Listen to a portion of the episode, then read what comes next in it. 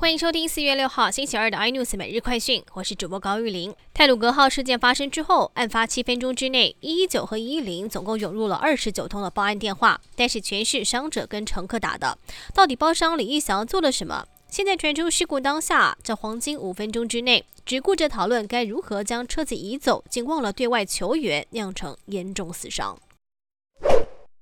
目前事故列车第六车厢已经移出隧道，不排除以肢解切割的方式，力求今天再拖出第七个车厢。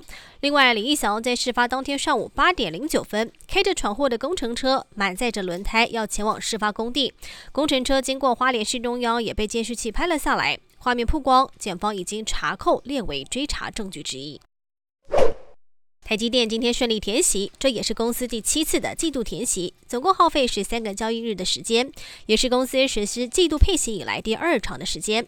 不过，目前台积电股东总人数增加了两千四百九十五人，达到了一百万两千五百六十四人，改写历史新高，已经超越了中钢，跃居台股之冠。延期一年的二零二零东京奥运将在今年夏季登场。不过，北韩却是拒绝参加，原因是因为要保护运动员的健康，已经正式宣布了不参加奥运。但是这一次，北韩时隔三十三年首度缺席夏季奥运，也的确引发关注。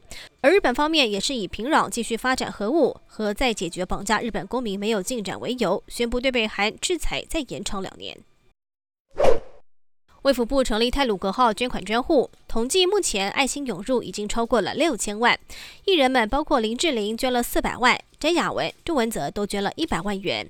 只不过前卫生署长邱淑媞在脸书上面开骂，说是不是有人伺机想发灾难财，也质疑政府把人民爱心当提款机。更多新闻内容请锁定有线电视八十八 M O D 五零四 iNews 日政晚报，或上 YouTube 搜寻三零 iNews。感谢台湾最大 Podcast 公司声浪技术支持。你也可以在 Google、Apple、Spotify、KKBox 收听最新 iNews 每日快讯。